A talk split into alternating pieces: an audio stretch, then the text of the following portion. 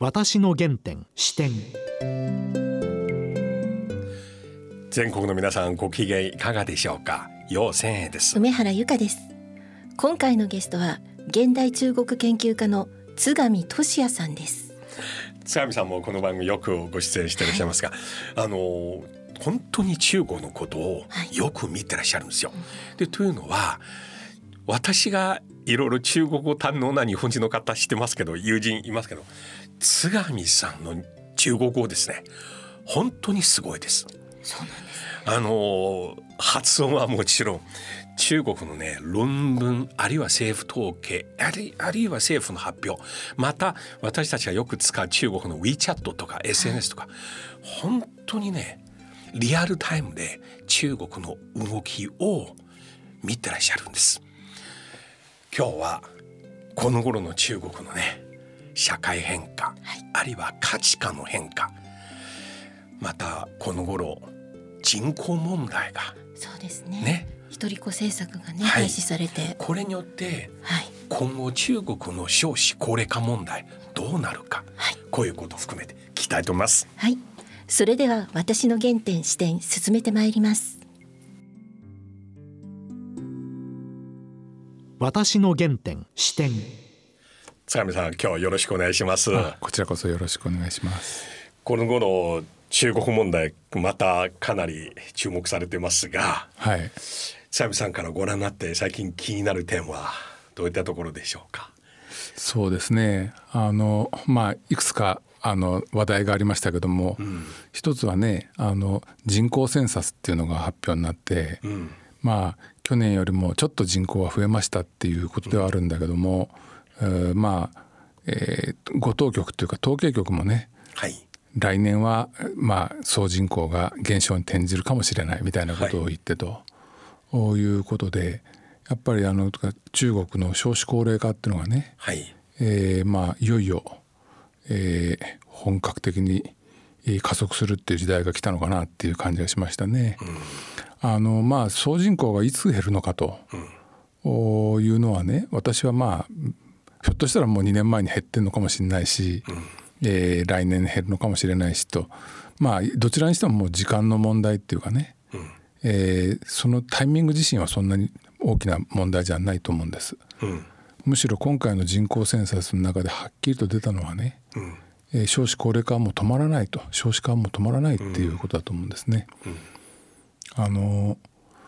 えー、2019年の出生っていうのは、えー、まあその2018年に比べてまたさらに減っちゃったんだけども、はい、非常に注目されるべきこととして1人目の子供、はい、2人目3人目の子供っていうね、はい、その何人目の子供かっていうのを調べると、うん、1人目の子供の割合っていうのは45%ぐらいしかなくて、はあ、2人目3人目がね55%ぐらいあるっていうんですよね。うんこれってちょっとこう普通なかなか考えられないことで特に中国では、うん、えー、そんなことありえないような話なんですよね。うん、何を物語ってるかっていうと、うん、やっぱりその一人っ子のその規制が緩和になって、うん、えー、まあ長い間溜まってた本当は2人欲しいなと思うちょっと豊かな人たちがね、じゃあっていうんでまあなんていうかこうその子供を産んでるっていうその一時的な現象っていうのが乗っかってるっていうことの証拠だと思うんですよ。うんでそれでね、うん、そういうまあ言ってみれば仮需みたいな、はい。うん、その一時的な需要を乗せたベースで、出生率が1.3しかないって言うんですよね。うん、えー、だから本当の賞味の実力っていうことで言うと、うん、もう1.1割ってるんじゃないかっていうふうに専門家が言ってるんですよ。なるほど。だとするとね、うん、もうこれは、えーまあ、韓国はもっと低いですけども日本はまあ1.4近くありありますからねえー、日本よりももっとはるかに深刻な、うん、あの少子化のペースが進んでるっていうことだし、うん、出産適齢期の女性の人口ってこれからどんどん減るんですよね。うん、えー、もうそういう時代に入っちゃってるんで規制緩和なんかしたところでね、うん、えー、もうそれで増えるっていうとってもじゃないけどそんなことは起きない。じゃあどうしたらいいんだっていうことについて、長年そのこの少子化問題を警告してきたあのシートリップのあの創始者で、うん、えー、大学の先生もやってるあの人がいますけれどもこの人は子供一人に対してね、うん。100万元か。あ100万元だと。子供一人に100万元の1700万円ですね。100万元のなんというかその補助金をね子供一人に対して出すべきだっていうふうに言ったんですよ。うん。まあ本気でそう思ってるというよりもねうんそうでもしないと子供なんて増えないよっていうなんていうかこうそのまあはい。継承の意味で言ったんだろうと僕は思いますけどね。というのは子供一人にその 100万元っていうとうん。その1200万人ぐらいの人口増っていうね出産っていうのに対してね12兆元っていう数字になるわけですよ。すごい。12兆元っていうのはその今養老年金はい。いろんな制度がありますけども、はい。全部合算してもね、まあ、67兆元ぐらいしかないわけですよ。それをはるかに上回るね金額を子供のためにってねそれありえないですよね。なるほどそれぐらいしないともう子供なんて増えないよっていう、まあ、ある意味でなんかこう皮肉なのかもしれないけども、うんだとするとやっぱりこれからねうん中国はなんというか本当に急激な少子化時代に入っていくんだろうなと。で僕はまあその経済にはね意外と影響は出ないかもしれないと思ってるんです。っていうのは子供が減る分生産性を向上させるっていう点ではね、うん。中国ってロボットの導入もものすごいし、うん。えー AI のなんていうかこう研究も、えーもうアメリカと肩を並べて日本なんかはるかに進んでるっていうところまで来てるし、うん。そういう意味ではデジタル化だなんだみたいな形でね、うん。生産性を上げるっていうことは僕はできると思うし定年延長みたいなことをこれからやっていくんだとすればね経済にはそんなに影響は出ないかもしれないと思う。ただし、避けられないのは、ん。やっぱり社会が活力を失うっていうことだと思うんですよ。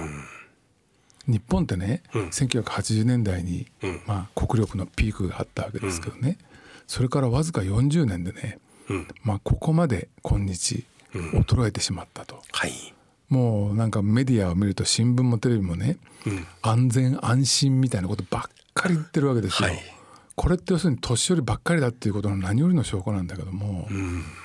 中国もやっぱりねそうやってその子供若い人がどんどん減ってって、うん年寄りの比重がどんどん増えていくっていうことになると、うん必ず社会は保守化して、うんなんとか新しいものに取り組もうっていうふうな記録がねやっぱり相対としては衰えてっていうことになると思うんです。なるほど。で先ほどおっしゃった養老年金つまりこの定年後のね中国版の年金システムですけどもこれは大丈夫でしょうか？うん。あの2012年にねうん。養老年金っていうのはこれは将来的には大変な重荷になるんだっていうことをうん。研究で発表した学者さんたちがいたんですよね。うん。でその時にまあ言われたのは、えー2050年を見通すと、GDP の80%ぐらいの国家債務が発生すると、養老年金からの年金債務でね、ん。まあそういうことで、まあ、それまでだ誰もそんなこと言ったことなかったから、まあ、みんなえっと言ってショックを受けたんですよね。でその問題に初めて光を当てたという点では非常にいい、まあ、価値ある継承ではあったんだけども、うん。えー GDP の8割っていうのは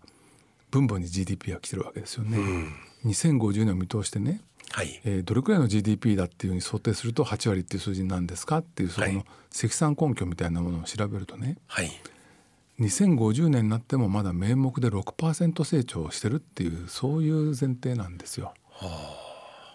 なねもう今6%もう、えーそれえー割るか割らないかまでもう2020年も来ちゃってるわけで、うん。えーまあ2020年はもっと低かったけども。はい。あの今から考えるとねはい。その2050年にも6%成長が続いてるなんてねバカじゃないのと。ありえないですね。でもね、うん。えー振り返ってみると、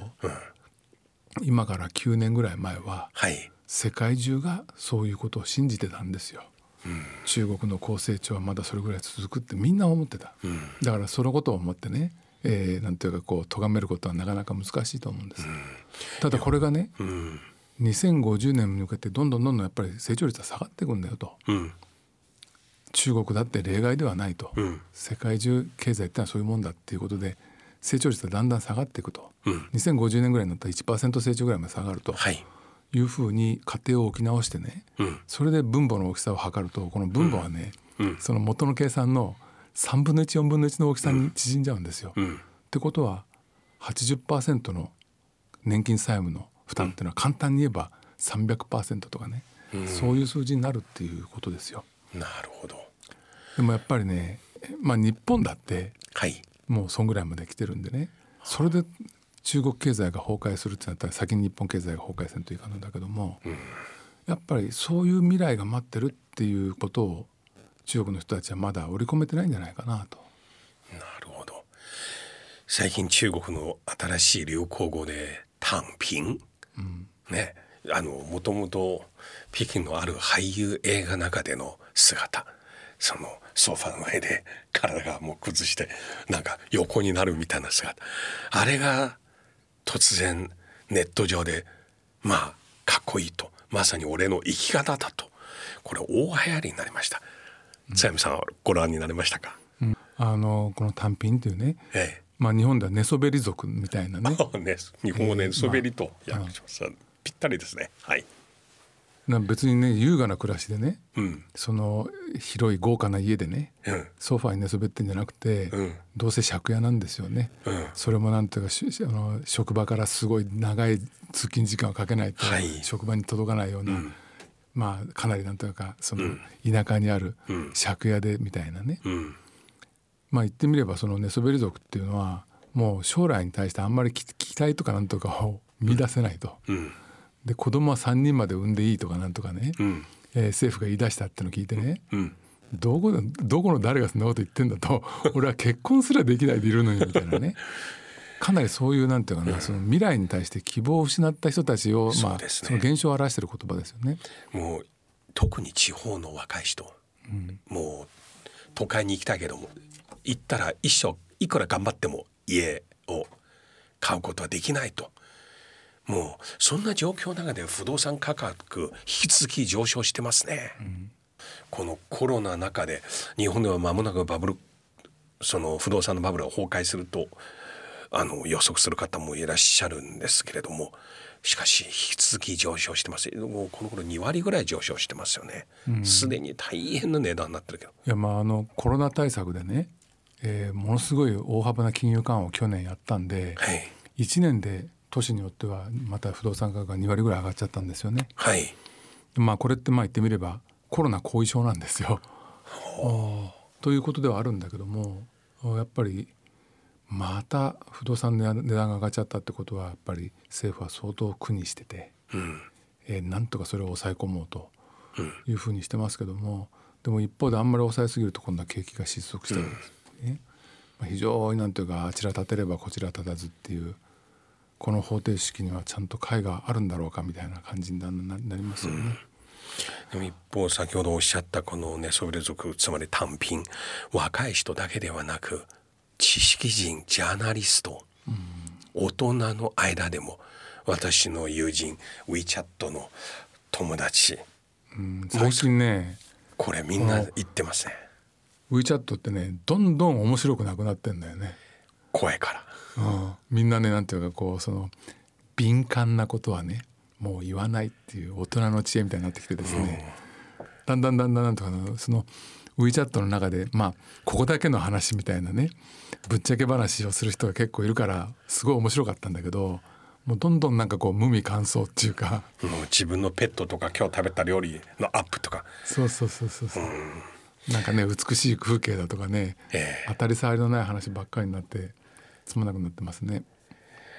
あの若い人は一種の未来期待しないっていう。だけどジャーナリストとか学者の間にあの言葉使うニュアンスはねちょっと違いますね。もう彼らから見ればもう真正面から対抗することはできませんがだけど迎合もしたくない。協力もしたくないそういう状況の中で自分の気骨をと良心を保つにはもう黙ってるのそれしかないと。そうすると今度自分のこの生き方を自己肯定というか自己美化というかこれはかっこいいと思う。っていう感じでみんなに宣言してるんですよ。そうやってなんかこう家にこもって引きこもるみたいなね。自分だけの趣味の世界みたいな。ええ、それってなんていうかな、そのあんまりそういう社会が進化しそうな感じしないよね。そうなんですよ。だからみんなそう思うとだからある流れがどんどんどんどん速ししてしまいますね。まあ、今はねアメリカとすごく対立してるっていう、そういう状況だから、やっぱり習近平さんは逆に求心力がそれで高まってる部分ってあると思うんですよね。そうですね。ああいうやり方が習近平みたいなやり方がいいとは思わないけども、でもアメリカはもっとひどいよねみたいな感じがあったでしょ。うん、えーだからなんかそうやってその負けるな頑張れみたいな求心力があったとは思うんだけども、それってそうねその10年20年それでいけって言われたらみんな疲れちゃうよねと。まあ一つ大きな背景やっぱりコロナが収まったということをあそれをね今度日本やイタリアやイギリスフランスアメリカと比較してなんか我が国よくやってるなっていうこの声がね、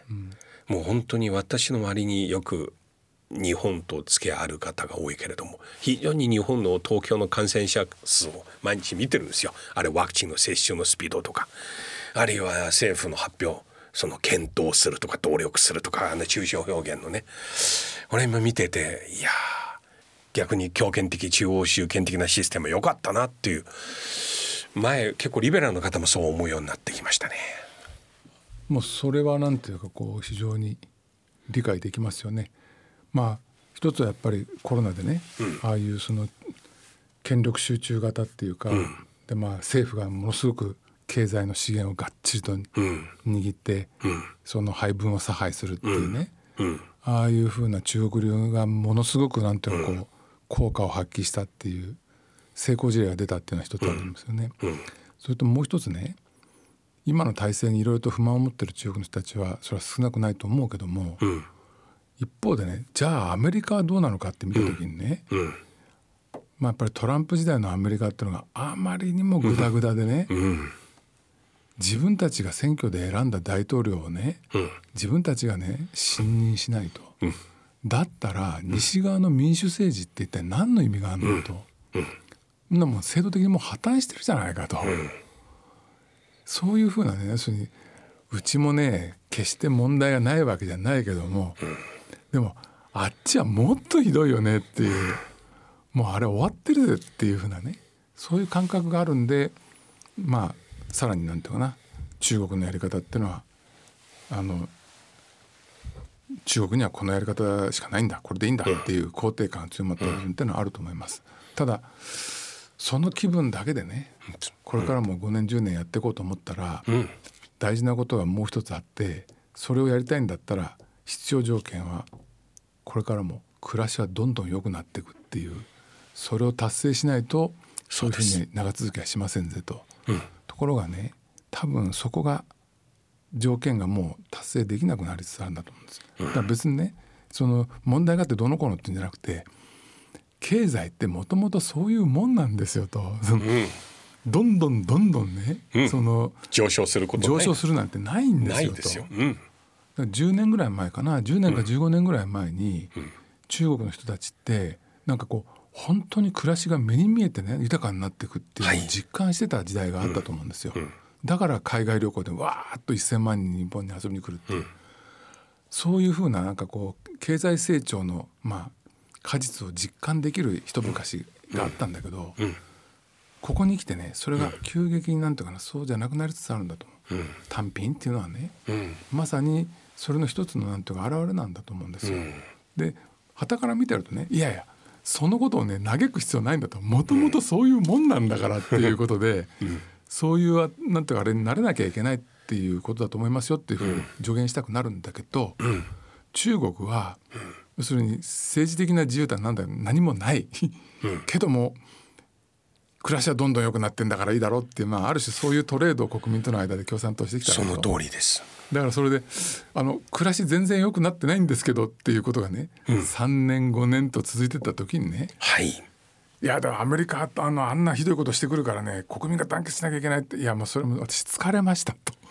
いうことになる可能性はありますよね。そういう説明はね通用しなくなりますね。でもね現在まさにおっしゃるように経済の現状まま良い感じだからそうすると多くの若い人もまあ現実肯定あるいはこれ以上まあ自分の力で変えることできないとまさに単品。あのこんなねブラックジョークみたいなもの流行ってるんですよ。なんか毛主席毛沢東主席がお墓,、お墓の中で生き返ってきた、そして中国人民に尋ねる、えー帝国主義まだいるか？はい追い出しました。ああそうか。えっと我が国の鉄鋼生産量はえとっくにアメリカイギリス超えた。ああそう。よかったね。文化大学名ははいやめました。今アメリカやってます。とというオチでした。これまさに今トランプ政権の後半に誰か作ったんですよ、要するにアメリカ国内でちょっと文革みたいな内乱状態だと、でもああいうふうにアメリカのことをバカにしながら、まさにおっしゃるようにちょっとねまあね先見据えてないんですよ、あのまあ賢い中国人はねそんなふうに考えないと思うけども、うん。中国はコロナで非常にうまくやったぞと。うん。まあスタートのところでね役人がバカなことしたってのあるんだけども、はい。その後のね封じ込めっていうところはねはい。本当に世界でも一番うまくやったと思はい、う。でそこはね14億人がうん。我々はやったっていうふうに成功体験を共感共有してるわけですよね。うん。俺たち頑張ったっていうこと、うん。あれは役人がやったんじゃなくて俺たちが頑張って、うん。苦しいの耐えてそうしたんだっていう気持ちを持ってるから、うん。その成功体験とアメリカってばっかじゃねえのあいつらっていう思い。と、はいもうその2つが化合してね。そうです。もう今やなんていうかなその習近平さんが今の若者は世界をもう仰ぎ見るようなことはしなくなったって言ったけど言いましたね。平らかに見るんじゃなくて、もう今や見下す雰囲気っていうのが結構あるのはねうん。ちょっと危ないよねと。その錯覚は良くないね、ちょっとなんかそれはコロナのなんていうかなその、えー突然そういうものが襲ってきてね、うんえーみんなが平常心を乱されてしまった、まあその副作用としてそういう不正常な感情が湧いてるってことじゃないかと思うんだけど、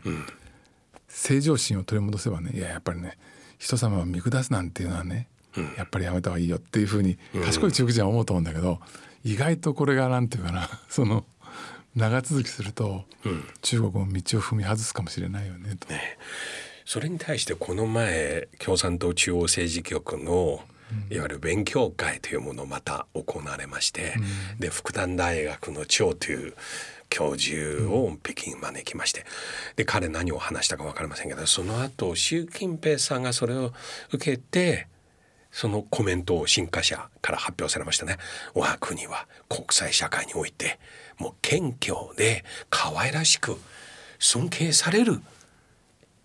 イメージを持つべきだという、あれに対してまあ一部の方はすぐネットでつまり戦狼外交ね戦う狼、あれイメージチェンジ戦略に入るかなある問題気づきましたではないかと、それに対して津上さんどう思いますか？あのその発表のねその、し習近平主席のそのした講話っていうんで、報道された中身はね、うん。その、えーまああの親しまれ愛されてその尊敬される中国を目指そうみたいなことの後ろにね、外国の人たちにうん。中国共産党はなんでこんなに有能なのか、はい。えー中国の体制ってのはねどうしてこんなうまくいってるのかとはい。いうことを外国人がちゃんと理解できるように、はい。えー助けてあげなきゃいけないとその理解をね助けてあげなきゃいけないと、だからそのための宣伝を強化しなきゃいけないというふうなことを書いてるんだけど、まあ言ってみれば要するに今中国は誤解されてるんだと、だから外国人の誤解を解いてやんなきゃいけないということを言ってるんですよね。つまり自分の間違ってを是正するのではなく、相手が間違ってる。そうそう。もっと。ということなんですよ。いや本当はね ちょっとまずかったなって思うかもしれないけども、えそういうふうには言えないんだと思うんですよ。っていうのは要するに中国は正しいと、えうん、間違ってんのはあいつらだってずっと言い続大前けてきたんだから。提。をまずうずっと言ってきたんだから、はい。そこでちょっと戦狼外交とかなんとか我々もね若干こうその至らんところがね、ありましたなんてことを言うと、何言ってんだと、何上越しなこと言ってんだと悪いのはあっちじゃないかっていう反発を買うっていうことになるんじゃないのかなとそれがやっぱりねちょっとこう怖いというか嫌っていうか、うん。だからああいうふうにいや外国の誤解を解かなきゃいけないという言い方しかできないんだと思うんですよ。なるほど。ってことはね要するに自分で一生懸命育ってきた愛国ナショナリズムみたいなものでね、うん。えーそれにある意味ですとば圧力をかけられて、はい。中国外交がもともとお得意なはずのそのしたたかさとかね、柔軟性とかいうのが、はい。だいぶなんていうかこうその束縛を受けてはい柔軟性が失われてるっていうことなんじゃないのと、うんそれはやっぱりよろしからぬことやねと。でもそのご発言の後その定例記者会見見て、例の洗脳外交の象徴にされてるスポークスマンの言葉遣いや態度全く変わってませんね。うん、だからやっぱりあのそれが一番いいと思ってねやってるっていうことでは必ずしもないかもしれない。それはなんていうか外交部なんかの中にもね、ん。えー例えば、まあ、トランプさんの時代は本当にもうとんでもないだけどもバイデンさんって結構なんていうかこうその、えーリーズナブルな、えーまともな人にちょっと戻ったみたいなところがあってね。でバイデンさんって就任してから日米首脳会談とか4カ国のクアッドのとか G7 だとかまあ西側の中中心だけども次々となんていうかなその首脳外交とかやってそこでまあ西側の結束とかなんとかってはい。でその返す刀でねやっぱり中国って悪いやつだよねみたいなそういうネガティブ宣伝みたいなのがあってってんで随分押し込まれちゃったっていう感じを中国は持ってると思うんですよね。やっぱりそこら辺ねやばいぞとこれは。情勢はあんまりよろしくないよっていう危機感はあるとは思うんだけども、だからといってね、えーちょっとこう本当に愛されるように「ごめんちゃいね」みたいな、そういう軌道修正をしようと思ってもそれは世論が許さないみたいなね。なるほど。そういうことになってんじゃないのかなと。だから僕簡単じゃないと思いますよ。そうですね、今日どうもあ。りがとうございました。かあのちょっと取り留めもない話になっちゃ近いうちにまたはい。ぜひお願いいたします、はい。ありがとうございました。どうも失礼しました。私の原点視点今塚上さんおっしゃった中国のこの頃の流行語はい。単品、単品？うん、日本語で？寝そべり族とかね、はい。言われてますけれども。こういう言葉日本で昔ありました？ないよね。うん。何々族っていう表現あるけども、はい。うん、絵的にはカウチポテト族と似てますけどでもそこに抱えてる思いが全然違いますね、うん、で津上さんのはい。ご指摘の通り、つまり若い人にとっては、はい。もはやいくら頑張っても、もう成功できない家買えないうん。という状況の中でじゃあもう単品しちゃう。うん。でもねこれに対して政府が真剣に対応しないと